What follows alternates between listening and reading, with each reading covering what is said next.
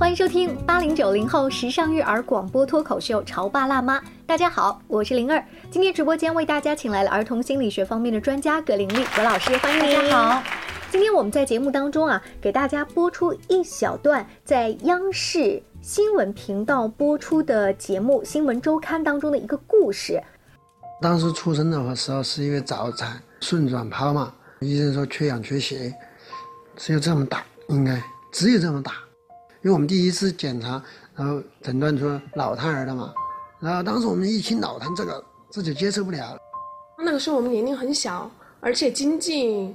不稳定，基本上来说是没有收，没有什么收入的。然后一想着孩子又这样了，你肯定要花一个人哈去照顾孩子，就感觉天塌了的感觉。就慢慢慢慢的潜意识对脑瘫有一个概念，不一定说是智力上的问题，那也有可能是行为上有缺陷，那种比方语言行动。好，坐走。哎，差一点点啊。就一走。好，坐我们形成一个动作要基本上要花几个月的时间，很辛苦、很累、很枯燥、很乏味。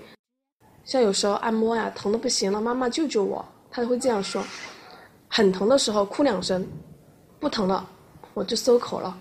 第二天你问他豆豆要不要去康复，要，他还是会毅然决然的让你抱着出门去康复去了。通过刚才我们的这个故事梗概呢，让大家了解到，像豆豆这个孩子，他跟一般的小朋友肯定是不太一样的，所以说他的爸爸妈妈，以及这个小朋友本身，也是需要极大的勇气来克服。本来生活当中一些很常见的，可能吃饭呀、走路啊、学习啊这些事情，那为什么今天把葛老师请到直播间，我们一起看到这样一个新闻故事呢？是因为我在看这个新闻采访的过程当中啊，有一个画面是这个小朋友。他看到他在建筑工地工作的爸爸，每天不是给他发视频、打视频电话吗？他嫌他爸爸脏，嗯，他说了一句“爸爸脏”，嗯，然后妈妈在这边呢，这受不了了，觉得你这个孩子真是白眼狼啊！你看你生这么重的病，我们没有抛弃你、嫌弃你，爸爸还打两份工，这么辛苦，妈妈你怎么对？你怎么能这样说呢？于是就把这个孩子电话挂了之后呢，后来把这孩子打了一顿，嗯，后来也跟老公说了，说刚才我没有克制住情绪，我把他打了一顿。但是爸爸的回应是什么呢？我们一起来听一下。爸爸没有生你的气要来，你说的话并没有撒谎，要不？因为你是一个爱干净的孩子，只不过你要明白，脏，它分很多种，只是爸爸的工作环境很恶劣，晓不？我觉得你做的很好啊，因为你敢说，宁愿自己憋气。别在孩子面前撒气，你是不懂事，你晓得吧？你去打他个字嘛？你那个叫威胁，晓得不？你要沟通，人他而且是小孩正在学东西，这是一个很好的机会，你没珍惜到，晓得吧？爸爸刚才提到了一个关键词，就是孩子的任何一点小错误，其实反而在他眼里看来，这是一个很好的教育机会。我不知道葛老师是怎么看的？嗯，我觉得这个爸爸他非常了不起的啊，就是当孩子说爸爸脏的时候，他自己没有崩。嗯，就是我们看到他很能够去理解，他从孩子的视角。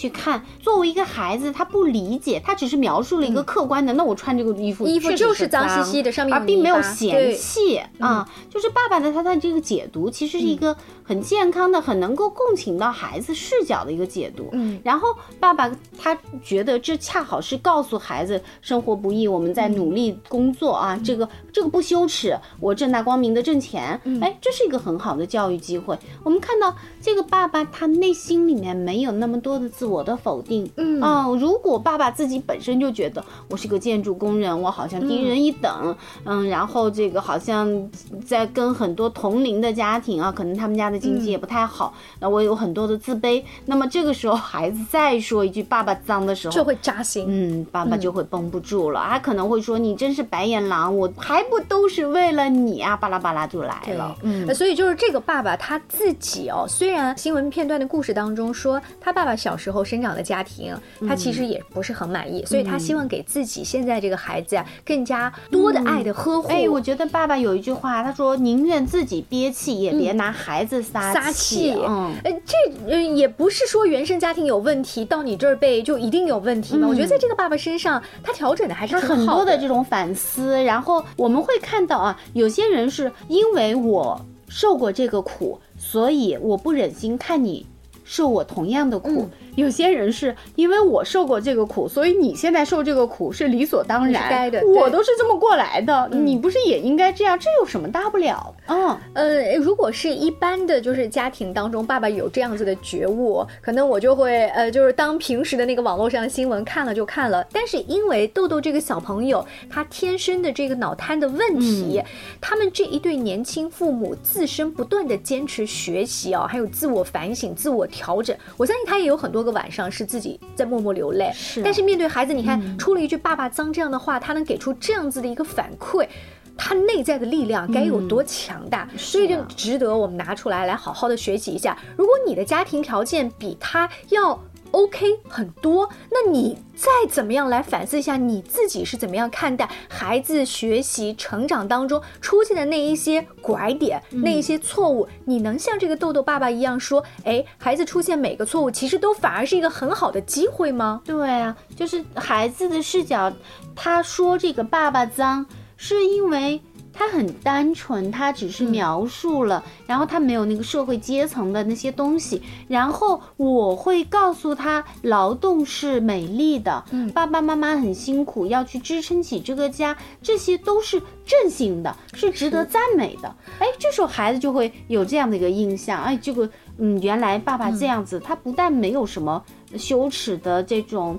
感觉他反而可能会为爸爸感到骄傲。对，有的时候孩子出现一些错误，不一定是他指责爸爸妈妈邋遢、哦脏，或者说呃你们就不讲究这样的话，也有可能是孩子就是跟同学之间有矛盾啊，他也是出现了一个错误啊，比如说孩子之间打架，对对 啊，对不对？呃，甚至是那个小偷小摸。这些，那这是不是也是孩子生长当中的一个拐点？那爸爸妈妈这个时候怎么站出来说这是一个很好的教育契机呢？何老师可以来给我们举一些实操的例子吗？呃，其实你看小男孩啊，可能就是像灵儿刚才说到的，呃，在小学三年级之前，小男孩经常会出现这种啊打打闹闹，然后可能又被老师拎过去 到到教室里面去的这种行为。那家长可能你第一你要理解到孩子这个年龄特征，小男孩他坐不住，他可能。会有一些呃冒冒失失的违反纪律的行为，那么这个时候你要告诉他这是错的。嗯，但是同时我也理解你，你可能有些时候也不是有心的。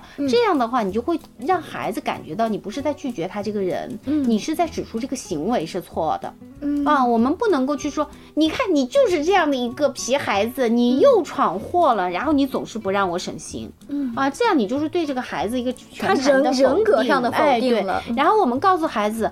呃，我知道你坐下来四十分钟一直不讲话，其实也挺难的。嗯，但是呢，我们要往这个方向努力。无论如何，你不应该去打扰别的同学，你不应该去自己下座位啊，等等。你这样的行为是错的。我们提的是这个行为，哎，是这个事儿，我们对事儿不对人。嗯。那你也会告诉孩子啊，可能会有一些契机啊。你比如说，呃，老师会鼓励一些行为，那么我们可不可以用这些东西去给孩子定一些小目标啊？那比如说，你看一个学期四个月，老师都要找我五次，那下一次能不能咱们缩减到两次？还真是，我认识一个皮孩子，在老师办公室啊，几乎每天都被罚站。我那天到这个学校做采访的时候呢，这个皮孩子刚好又在罚站，然后老师说：“你看你自我反思一下。”啊，那就又被我提溜过来几次。这孩子特别乐呵，他说：“老师，上个学期我每天都来，这个学期啊，我到现在就来了几次。”所以我觉得，就孩子他他也会反思，他其实这个指标跟你的定向，你看就不一样。嗯，他还蛮能够发现自己的进步。呃，我们刚才讲的这个情况呢，它属于什么？就是你一眼就发现了这个孩子的问题，就是这个矛盾啪就爆炸出来了。比如说这个豆豆，他说：“爸爸脏。”你看这句话爆炸出来了。了，或者说这个孩子打架，啪被老师提溜起来了，对不对？但是有一些家长发现孩子的错误是后来默默发现的，比如说翻这个日记啊，嗯啊，看到孩子早恋啦，啊，发生一些出轨的行为啦，或者怎么样，那就是这种我默默，我不是当场抓现行的，嗯，这个我怎么样循循善诱呢？我们稍微休息一下广告之后，请葛老师接着来跟我们聊一聊，怎么样及时的发现孩子的错误，并且通过这个错误来跟孩子展开一场爱的沟通呢？关于和孩子沟通呢，我是想先处理好彼此之间的情绪，然后再去搞定他具体的问题。我们家长经常在一起讨论，怎么样从小才能培养好他的学习习惯。我是后来通过学习才发现，孩子行为背后是有另外一种需求的。陪你一起吐槽养育熊孩子的苦，陪你一起追忆曾经自己的小世界。八零后时尚育儿广播脱口秀，潮爸辣妈。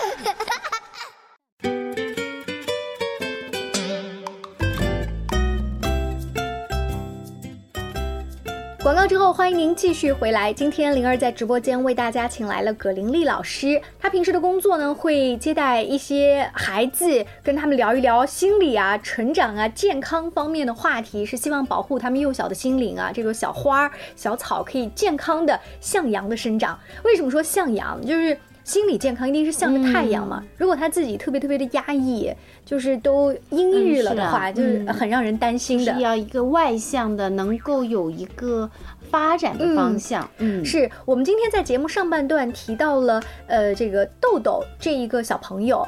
他因为身体的原因啊，那有时候控制不了自己的行为，还在特别特别辛苦的去做一些康复的训练。但是他也会情不自禁的说爸爸，说爸爸脏。但是他的爸爸没有暴跳如雷，反而跟他的老婆讨论说这是一次很好的教育机会。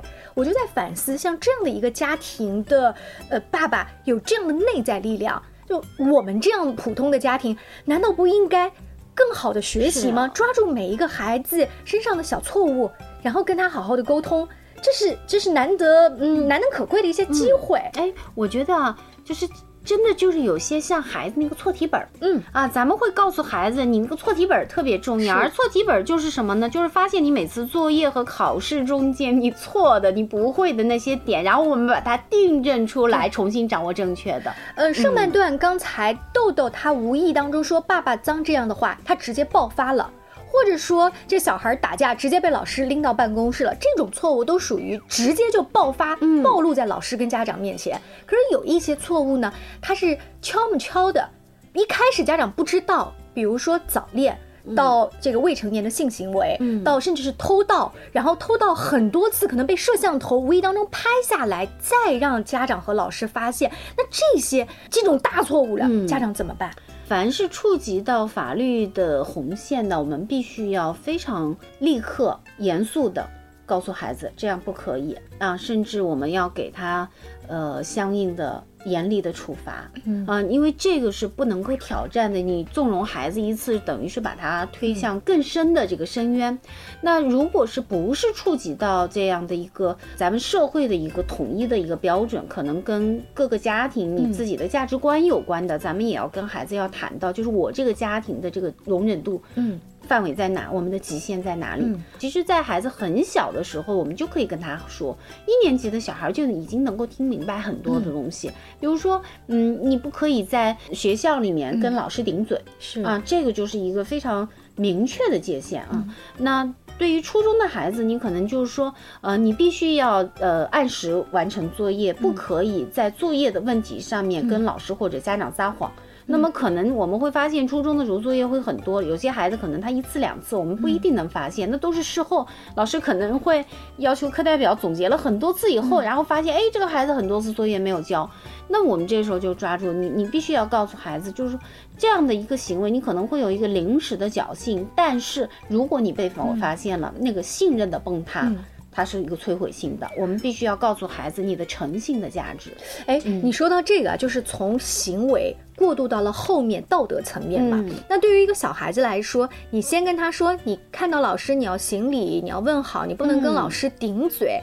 为什么？凭什么？老师刚刚讲的不对，嗯，那他他冤枉我了，我怎么不能跟他顶嘴？或者你看，其实他在跟你辩一个是非，对不对？你你用嗯孩子还听不懂的道德那个那个后面价值观的东西去跟他，你怎么说服？对于很小的孩子，咱们就给他一个简单粗暴的指令就 OK 了。嗯，呃，你后面的是可以跟着的，跟着，但是你要用孩子能够听得懂的语言。哦啊，我记得特别有意思，这样我突然间想起来了啊，就是我的小外甥，嗯嗯，他在当年应该只有三四岁的时候吧，嗯，在家里面应该是重复的把垃圾丢在什么地方，然后他的爸爸当时就非常恼火的，就是说这个事我已经跟你重复了 n 次了，你为什么总是记不住？然后孩子很无辜的吧唧吧唧眼睛看看爸爸，爸爸什么叫 n 次啊？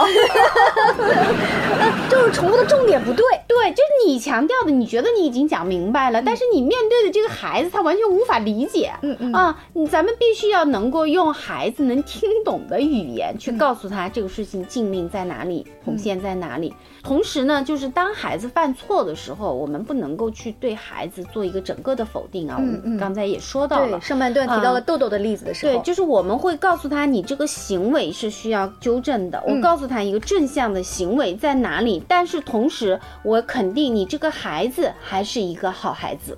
嗯，行为要纠偏，其实他还考验了家长的一个解读能力。就比如说豆豆爸爸，他说。你说爸爸脏，这个背后其实是就你看到了这个事情嘛，就本身就灰尘仆仆的，对不对？但是你并没有嫌弃爸爸，嗯，就他，你看他有一个好好丰富的一个逻辑的能力在里面，对，包括你的小侄子把东西到处丢，他可能尝试在那个年龄段，他就是尝试他自己去控制很多东西，他要把它放在哪里？你丢垃圾也是丢，你丢玩具也是丢，你丢纸、衣服都是丢，哎，你其实是想玩一个游戏。但是大人眼里面，他就是在糟蹋。对，所以我们要能够理解到孩子现有的这个心理发育程度和他的成长的这个年龄匹配，然后在此基础上面，我们去跟孩子做这样的一个解读。那其实这个就是非常耗大人的心力啊。我们会发现，挣钱给孩子买衣服其实是件很容易的事，是。但是其实你要去理解孩子，你要付出很多很多的心思。嗯，那么。对于孩子来说，他做了错事以后，首先应该说在小学之前的孩子吧，对父母亲其实是有一种盲目的崇拜和迷信的。爸爸说是对的就对的，爸爸说错的就是错的。那么我们就要告诉孩子一个明确的是非观：你这样做是错的，嗯，你这样做是不对的。然后我告诉你正确的应该怎么做。但是提到了咱们上半段，你看豆豆的爸爸并没有解读成。啊，我的孩子在嫌弃我呀，等等这些，其实这个在我们心理学上面可以说，他内心里面并没有对外界有这样的一个投射。嗯，就是爸爸如果自己嫌弃自己的话，哦，那么别人说他脏的时候，他就会理解成别人在嫌弃他自己。哦啊，所以这个也是跟父母亲人格的强大与稳定有关系的。那我们把这个往孩子其他身上的一些小毛病来推演，就是如果这个孩子学习成绩不好，被老师罚站了，如果这个父母心理不强大，就会觉得你看。特别没面子，丢人，丢人，谁丢人了？也许孩子自己都没觉得自己丢人，是你觉着丢人，因为你小时候可能经常被罚站。呃，我曾经有过一个来访者啊，曾经我们就他女儿在这个体育训练中的这个话题讨论过很多次，就是。小孩子他在训练的时候很难保持这一两个小时都完全集中，那么教练的脾气也比较暴躁，就经常会跟妈妈告状。每次告状的时候呢，妈妈就会非常的羞愧，嗯，他会觉得他会有这个责任，教练对他会有这样的一个期待，就是你看你女儿我管不好，你回家要去训她，所以她每次在回去的时候都会去狠狠的训她女儿，直到有一天她的丈夫就说，他说要不行我们就。不做这个训练了，又花钱，本来是为了让孩子强身健体，让这个心情愉悦。完了以后，每次你们去回来都闹得不开心，孩子都被你凶哭。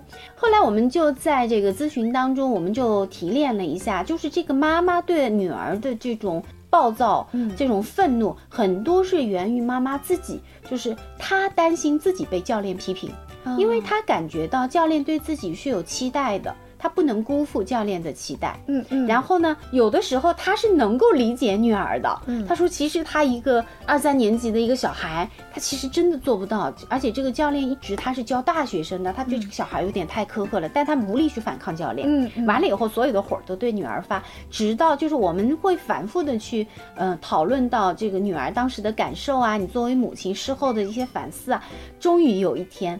他在教练告状的时候，他对教练说：“教练，你知道吗？当你在训我的女儿的时候，我很心疼我的女儿。我觉得我的孩子已经很不容易了。”当时教练很震惊，他说：“啊，是这样的感觉吗？”然后他接着说。其实你知道吗？女儿每次从你这儿训练完了回去以后都会哭，我也觉得很为难。我觉得我的女儿已经在很努力的做这件事情，但是她依然达不到你的要求，而且你对她有的时候会有一些羞辱性的语言，让我的女儿很难受。后来这个教练也很震惊，他就不停的跟这个妈妈道歉，然后还很郑重的跟孩子道了歉。完了回去以后又特别发了微信，说我之前没有注意到方法。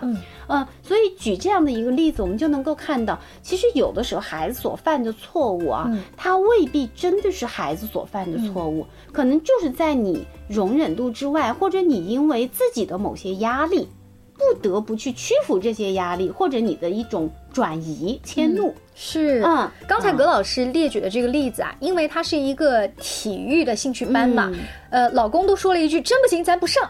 对不对？你看这件事情就能避免。那我身边有一个类似的例子，怎么延伸呢？就是学校的老师找这个妈妈来谈话，那我总不能退学吧，对不对？对。所以呢，这个妈妈就是在这种呃班主任啊、科目老师不断的施压点名的情况就快崩溃了之后哦，她把孩子的每一次错误，她不能像这个豆豆爸爸这么强大。老公你去，嗯，孩子爸你去，嗯。其实真的，就如果妈妈盯不住了，我们换一个人去也可以的，对不对？就家里面有这样子的情况发生，一我们是转移，对不对？第二呢，你转移的这个人也要足够强大，别这个人比你还不抗这时候咱们要抱团了，对，抱团。那还有就是找到像葛老师或者是其他的这种心理咨询的老师，帮你去解读为什么你这么害怕去面对这一个老师的批评也好，教练的批评也好，或者是别人外界的这个评价，他的那个点。触到了你的哪里？是的，也许你内心的疙瘩解开之后，你看孩子就特别不容易，特别心疼。对，而且当你能够去真正的去理解到孩子那个点的时候，其实孩子有时候他也很为难。嗯，然后咱们真的去理解到孩子，去帮助他去克服这个问题的时候，这个问题往往他就会变得很容易。我常常跟家长说的话就是，我们要帮助孩子去解决这个问题，而不是要我们站在问题的一边去打压这个孩子，像一条河一样。呃，问题孩子犯的错误是那条河水，嗯，而孩子站在一边，你是站在河的哪一边？是的，我要去帮助孩子推动这个问题的解决。嗯嗯，呃，今天我们在节目当中呢，呃，一开始给大家听了关于这个豆豆的那个新闻的视频，因为没有画面嘛，所以呃，节目在尾声啊，我想跟各位分享这一对九四年的年轻爸爸妈妈遇到了豆豆这样一个身体方面的问题，他们没有放弃，他们一直在努。努力，画面当中有他们非常温暖的笑容，有他们眼里就是对未来还是充满希望的这一个光，还有一书柜的书。嗯，就是育儿方面的书，对，就是背景。如果他们遇到了问题，就是退缩、放弃，然后不去看这些书，去去讨论呐，去学习的话，他们其实内在力量那个营养是不够的。这也是我们不断的请一些像葛老师这样的嘉宾老师来到直播间，就是陪伴孩子，我们一起去成长学习。谢谢葛老师成为我的嘉宾老师，谢谢各位听众的支持，我们下期见喽，拜拜，拜拜。